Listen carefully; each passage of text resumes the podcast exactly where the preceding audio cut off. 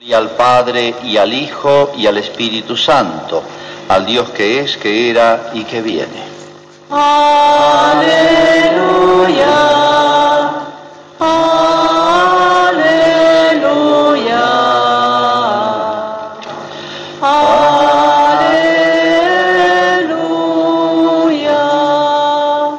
El Señor esté con ustedes. Evangelio de nuestro Señor Jesucristo según San Juan. Dijo Jesús, Dios amó tanto al mundo que entregó a su Hijo único para que todo el que cree en Él no muera, sino que tenga vida eterna. Porque Dios no envió a su Hijo para juzgar al mundo, sino para que el mundo se salve por Él. El que cree en Él no es condenado, el que no cree ya está condenado, porque no ha creído en el nombre del Hijo único de Dios. Es palabra del Señor. Bueno, el día de hoy, como lo hacemos todos los años, es la colecta de Cáritas.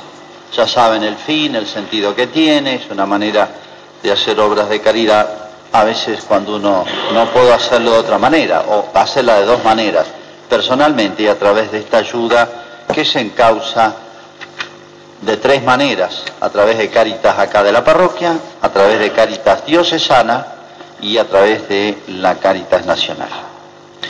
Bueno, como habíamos prometido, cerca de los días 13 vamos a ir comentando para ambientarnos las apariciones de la Virgen de Fátima.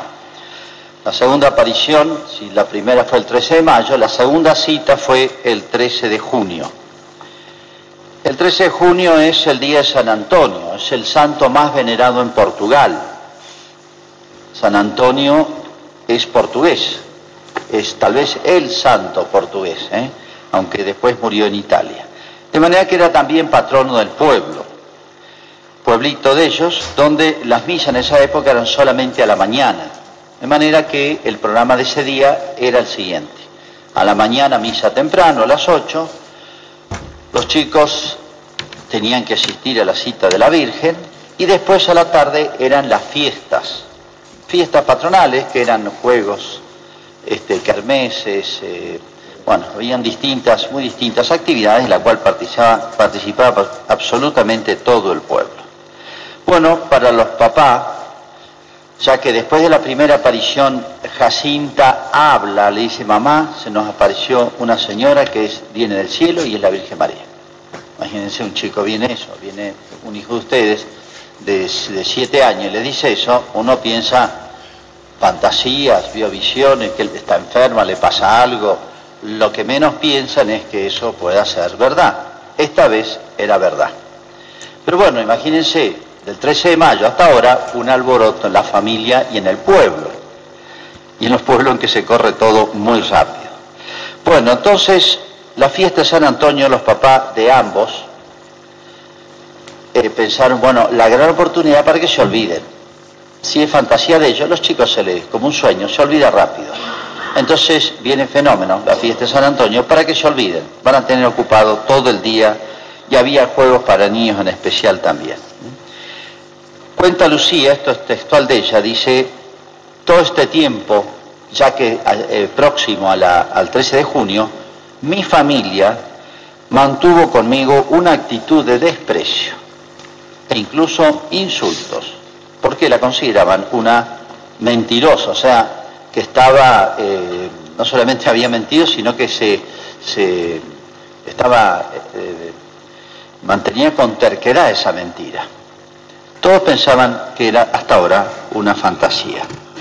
La mamá le decía, dale las vueltas que quieras, todo esto lo cuenta Lucía en sus memorias, hay palabras de ella, dale las vueltas que quieras, o tú desengañas a esa gente confesando que mentiste, o te encierro en un cuarto donde no podrás ver ni siquiera la luz del sol. Yo quería satisfacerla, cuenta Lucía, pero no encontraba cómo hacerla, hacerlo sin mentir. Si decía, es todo mentira, esa iba a ser la mentira.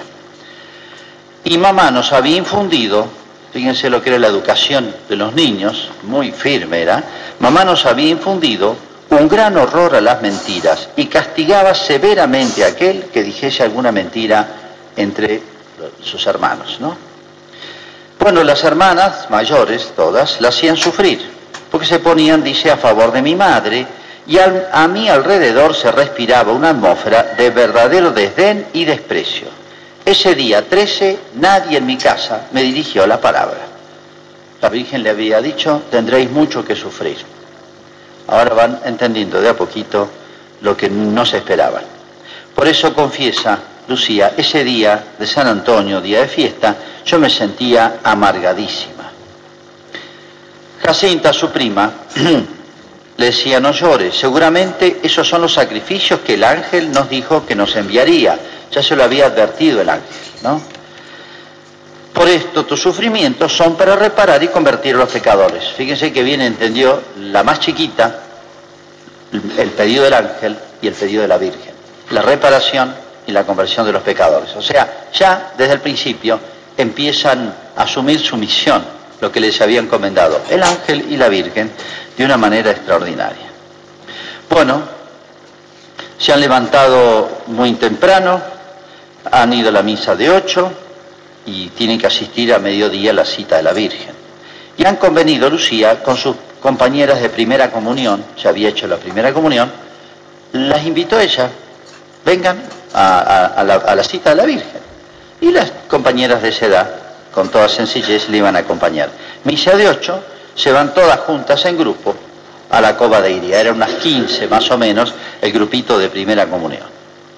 Bueno, este, en total se han juntado unas 50 personas. 10 o 15 son de grupito de compañeritas de ellas, de Lucía, y la mayoría gente de otros pueblos vecinos que se ha enterado, porque los del pueblo, de Aljustrel, no quieren ir.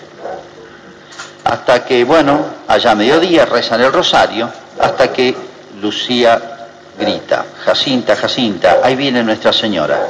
Ya he visto el relámpago.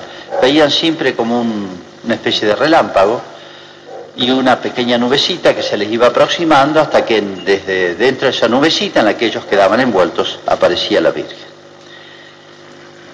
Dice que esta vez la Virgen traía un corazón en la mano. Esa imagen que a veces vemos de Fátima, a veces está con las manos abiertas y a veces tiene un corazón en la mano, significa el corazón de María. Ya van a ver al final cómo lo ven después. ¿Qué quiere usted de mí? le pregunta. Quiero que vengan aquí el día 13 del mes que viene. ¿Por qué le insiste la Virgen en esto? Porque se les hace cada vez más difícil. Y van a ver la próxima vez va a ser muy duro. Que recen el rosario todos los días. Que aprendan a leer. Y después diré lo que quiero. Lucía le pide la curación de enfermos porque enseguida la gente le empieza a pedir intenciones. Imagínense mucho más que la misa nuestra de hoy la cantidad de pedidos que tendrían, ¿no? Imagínense, comunicación directa. La Virgen le dice, si se convierte, se, eh, curará durante el año. y, fíjense, esto no se entiende sin las apariciones del ángel, que crearon los chicos un gran, un gran conocimiento de Dios, de la Santísima Trinidad. Si recuerdan cuando leíamos lo que dejó el ángel en los chicos, en el alma, conocimos y entendimos quién era Dios, cómo nos ama y cómo desea ser amado. O sea, las tres apariciones del ángel del año anterior los han preparado en el alma de una manera extraordinaria para poder entender estas cosas. Y fíjese, una niñita de 10 años hablando así mano a mano con la Virgen. Es, llamativo, con una soltura, con una... Esta, esta facilidad, esta comunicación, esta es un signo de un alma de una altura espiritual extraordinario. ¿eh? Esta familiaridad no irrespetuosa, sino muy respetuosa de Dios. ¿no? Fíjense, quería pedirle que nos lleve al cielo. Claro, habían entendido las cosas de Dios, sobre todo con las apariciones del ángel, y ahora la Virgen le dijo, yo soy del cielo, y le dice con toda inocencia, le pedí que nos llevara al cielo.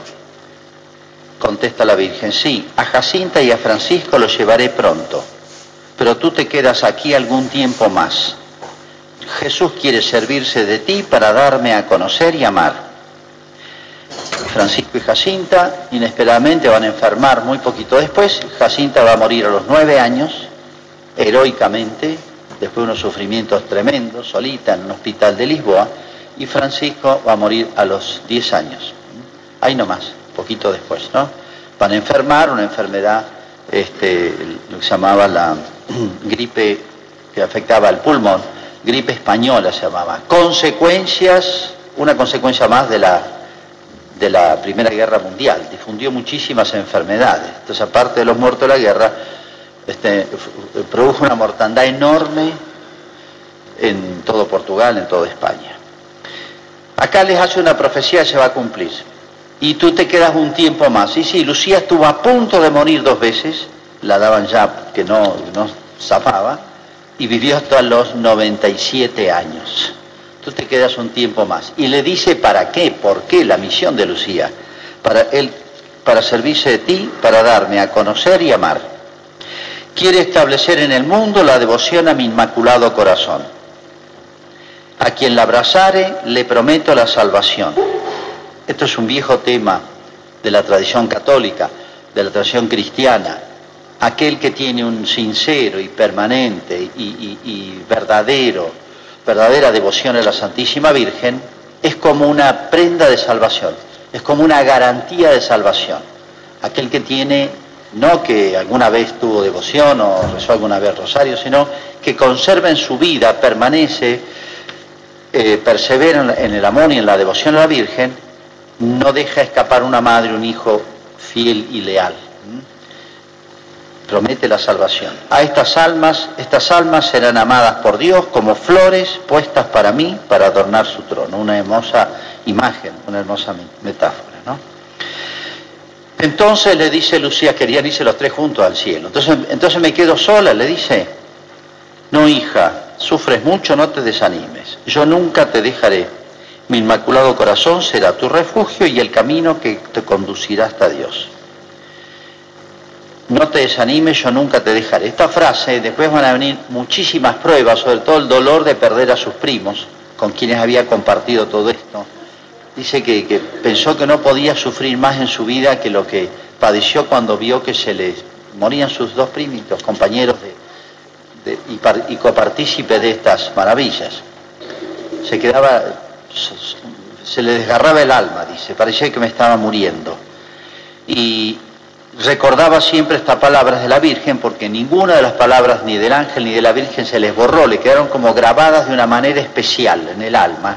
Y bueno, sí, son comunicaciones divinas, que no se le borraron nunca más. Y las tenía frescas aún en su edad adulta, mayor, casi hasta la, hasta la muerte.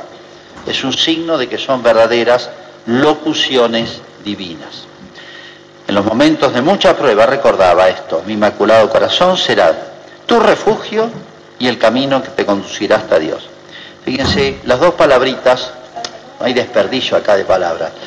La, Virgen define su, su relación con Lucía y es su relación con la iglesia, con las almas, en dos palabras, refugio y camino.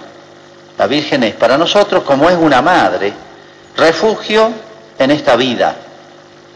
O sea, refugio significa protección, custodia, contención eh, y camino hacia el cielo. No solamente nos cuida en la tierra, sino que nos encamina, nos abre las puertas, nos facilita el camino del cielo. Esa es toda la misión de la Virgen, dicho en dos palabras muy sencillas. De nuevo dice la Virgen abrió las manos, un gesto que solía hacer, ¿no? Si ustedes han visto la famosa medalla milagrosa, que son de las otras apariciones de la Virgen en Francia, figura la Virgen con las manos abiertas, con rayos de luz que salen de sus manos. Es una manera plástica, gráfica, de explicar que la Virgen es como mediadora. Esa luz, se puede decir, viene de Dios, pasa por María. Y sus manos significa el obrar, el querer, las decisiones. Abrió las manos, dice. En ella salió una luz, ¿no? Que los envolvía. Dice, en ella nos vimos como sumergidos en Dios, Jacinto y Francisco parecían estar en una parte de esa luz que se elevaba al cielo y yo en una luz que se esparcía sobre la tierra. Y ahora, delante de la palma de la mano derecha de Nuestra Señora había un corazón con el que apareció, pero ahora estaba cercado de espinas que parecían se clavaban en él. Comprendimos, no solamente les mostraba estas imágenes, sino que les daba la comprensión, qué significa cada cosa. Por eso la interpretación que daba Lucía de estos signos es muy importante. Comprendimos que era el corazón inmaculado de María, ultrajado por los pecados de la humanidad, que pedía reparación. Corazón herido de la madre. Corazón significa el amor. Respecto a esas luces que salían, ese rayo de luz salía de las manos de la Virgen, contará luego Lucía. Me parece que a partir de ese día, el reflejo que salía de la Virgen infundió principalmente en nosotros un conocimiento y amor muy especial para con el Inmaculado Corazón de María, un conocimiento muy especial. Desde ese día sentimos en nuestro corazón un amor más ardiente hacia el Inmaculado Corazón de María. O sea, esas, esta luz no era simplemente una luz común, esta luz era un signo, una especie de sacramento, era un signo de una gracia especial que se infundía en los chicos. Entonces, ¿se acuerdan con las apariciones del ángel? La misma aparición del ángel les infundía gracias especiales.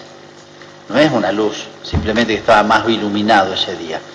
Era un signo de algo espiritual ¿eh? que producía en el alma de los niños, que es lo más importante. Después Lucía se levanta, indica hacia el cielo, miren, allí va, allí va. Siempre se, eh, retiraba la Virgen este, como envuelta en esa nube hasta que se le perdía de la vista. Este, ¿Qué vieron los demás, ese pequeño grupo que los había acompañado? Sentían como un pequeño murmullo a lo lejos, no se entendía lo que decía, eh, lo define como una especie de zumbido de abejas. ¿eh? Y la pequeña nubecita algo la percibían y la encina, que es muy parecida a la jarilla, muy parecida, donde se apoyaba la Virgen, no se apoyaba, estaba como flotando en la nube, las puntitas se doblaban, pequeños signos, ¿no? Bueno, esto lo llamaron los chicos el secreto de junio, pequeño secreto lo llaman después. ¿En qué consistió el pequeño secreto? Lo que habían visto de la Virgen, todo esto, ¿no? Pero especial que ellos iban a morir pronto y estaban tan seguros y tan contentos que, por ejemplo, la Virgen le dijo, vayan a la escuela, bueno, fueron a la escuela y Francisco no, en realidad no iba, se quedaba escondido en la iglesia. Y dice, ¿para qué voy a ir si me voy a morir pronto? ¿Para qué voy a aprender a escribir? Y en el cielo no necesito. Así que, y era verdad. Lucía sí le insistió la Virgen porque iba a tener que escribirse hasta con los papas. Escribió varias cartas a los papas. ¿eh? Iba a tener que escribir las memorias, iba a tener que escribir mucho Lucía después, ¿no? Los más chiquitos no. Y tenían la certeza de que pronto se iban a morir.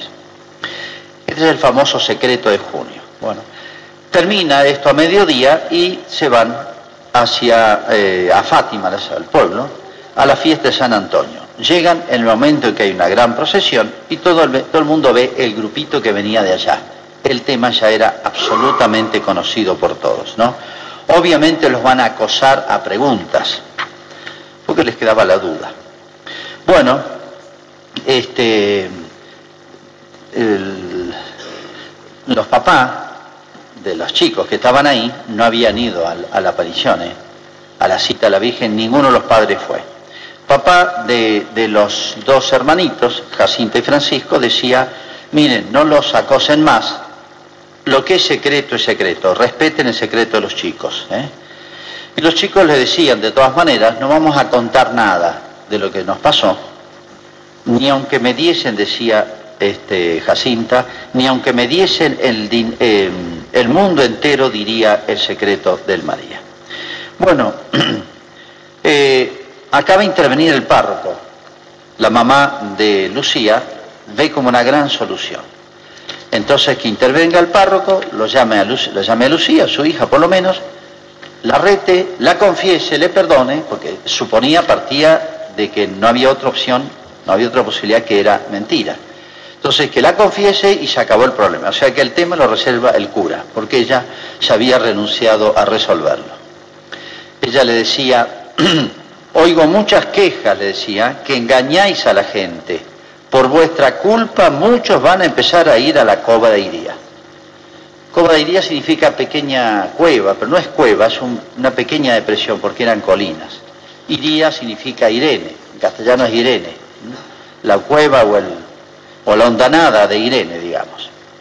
Los chicos le respondieron, nosotros no obligamos a nadie. Fíjense, tan chiquitos, y las respuestas son de un equilibrio, una prudencia, una mesura, no de niños. Nosotros no obligamos a nadie, el que quiera que vaya, el que no quiera que no vaya, nosotros vamos a ir. El que no quiera creer, que espere el castigo de Dios. También a usted, mamá, le llegará el castigo si no cree. La niñita medio se le enfrenta. Bueno, parecen duras estas palabras, pero era el clima que se iba creando eh, en Lucía por ser fiel a lo que veía y a no mentir, y la mamá que creía que era una mentira. De alguna manera los dos tenían, en su hipótesis, digamos, eh, tenían razón. Bueno, entonces mi madre, dice, cuenta Lucía, se sintió aliviada creyendo que el párroco iba a solucionar las cosas, tomando sobre sí toda la responsabilidad de los acontecimientos. Por eso me dijo un día, mañana vamos a ir a misa muy temprano, luego vas a la casa del cura, que él te obligue a confesar la verdad, o sea, sea lo que fuere, que te castigue, que haga de ti lo que quiera con tal de que te obligue a confesar que has mentido y entonces yo quedaré contenta. Suponía que era así y que si ella no había, él, eh, la mamá no había logrado convencerla, el párroco sí lo iba a hacer. Bueno, los papás de Jacinta y Francisco los habían tratado con mucha benevolencia como fue casi desde el principio, ¿no? Respetaban y creían que los chicos no mentían. Los hermanitos decían, la consolaban y la apoyaban a Lucía. Paciencia, si nos castigan, sufriremos por amor a nuestro Señor y por los pecadores. O sea, aprovechemos esto. Entonces, fíjese qué sentido de sensatez sobrenatural de los chicos. Bueno, conforme a lo convenido, fue Lucía con su mamá. O la mamá la llevó a Lucía. Confiesa Lucía, yo confieso que temblaba a la espera de lo que iba a suceder. Durante la misa ofrecía a Dios todo mi sufrimiento. Estaba temblando todo el tiempo, ¿no? Porque entonces la mamá termina la misa, le lleva al párroco y le dice, le hace la, la última reconvención. Le dice así: no me enojes más. Ahora dices al párroco que mentiste para que él pueda el domingo en la misa decir a toda la gente que fue una mentira, ya está perdonado y así se acaba todo. Lucía cuenta que el cura, el párroco, lo recibió con mucha paz y amabilidad. Le interrogó con mucha paciencia, con mucha amabilidad y concluyó esto. No es posible que Nuestra Señora venga del cielo a la tierra solo para decirle a esta niñita que recen el rosario todos los días. Esto ya lo hacemos todos. Si es por eso, no sé para qué se molesta la Virgen, ¿no? Bueno, y agregó un comentario que muy muy lógico, pero creó un drama en Lucía que le va a, imagínense, hasta el mes que viene va a ser el drama que iba a tener en su corazón. Dice así, no me parece una revelación del cielo. Cuando se dan estas cosas, normalmente el Señor, o la Virgen en este caso, manda a esas personas dar cuenta de lo que pasa a los sacerdotes o a los confesores. Y eso es verdad, para discernir si es verdadero o no. Esta, por el contrario, esta niñita se retrae todo lo que puede, guarda secreto. Esto también puede ser un engaño del demonio. Vamos a ver, el futuro nos dirá lo que tenemos que pensar. Esta frasecita puede ser un engaño del demonio, comenzó a atormentar a Lucía, tanto que en la tercera aparición no quería ir. Es más, tuvo pesadillas esos últimos días antes del 13 de julio, la tercera aparición, y estaba decidida a no ir. Pero fíjense, Jacinta, que según Lucía era la que más asimiló y entendió todo. Lucía repite, muchas veces le tenía una admiración extraordinaria a su prima, a quien antes no quería, se llevaban mal, dice, no teníamos simpatía mutua. Pero desde entonces nació una gran amistad entre ellas y según Lucía era la más santa de las tres. Y realmente cuando vemos la muerte heroica tan pequeña, uno dice esto es una cosa, es la santa más chiquita de la historia de la iglesia. Nueve años. Es la santa más pequeña de la historia de la iglesia que se ha canonizado. Fíjense el razonamiento de Jacinta, es genial. respondiéndole a los temores de Lucía de que fuera el demonio. No, no puede ser del demonio, le dice. El demonio dicen que es muy feo y que está abajo de la tierra, en el infierno. Y la señora es muy bonita y viene de arriba. El razonamiento de Jacinta está muy bien. Es exactamente lo contrario. El demonio viene abajo, esta viene arriba. El demonio es feo, la Virgen es linda. No obstante, dice Lucía, perdí el entusiasmo por todo, por los sacrificios, mortificaciones, todo. Titubeaba si decir que había mentido y terminar con todo, se me acababan los problemas. Comencé a sentir aborrecimiento hasta de la compañía de mis primos. Por eso comencé a esconderme incluso de ellos. Para colmo, una horrible pesadilla donde el demonio apareció, se le aparecía riéndose de haberla engañado y la arrastraba al infierno. El único consuelo, dice, mi único consuelo era irme sola a algún rincón solitario para llorar allí libremente. Bueno, así este, llegan a los días cercanos a la 13 de julio, la tercera aparición. Pero Lucía escribe, yo ya tenía tomada la resolución, no iba a ir a la tercera cita de la Virgen. Bueno, dejamos ahí, vamos a ver qué pasa. Próximo capítulo, parece una miniserie esto.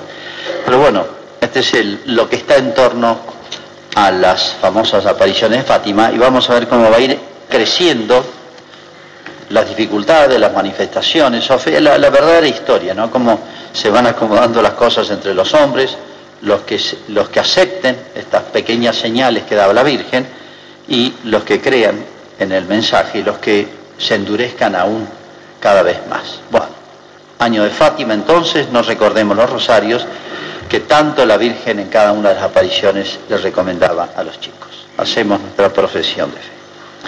Creo en un solo Dios, Padre todo.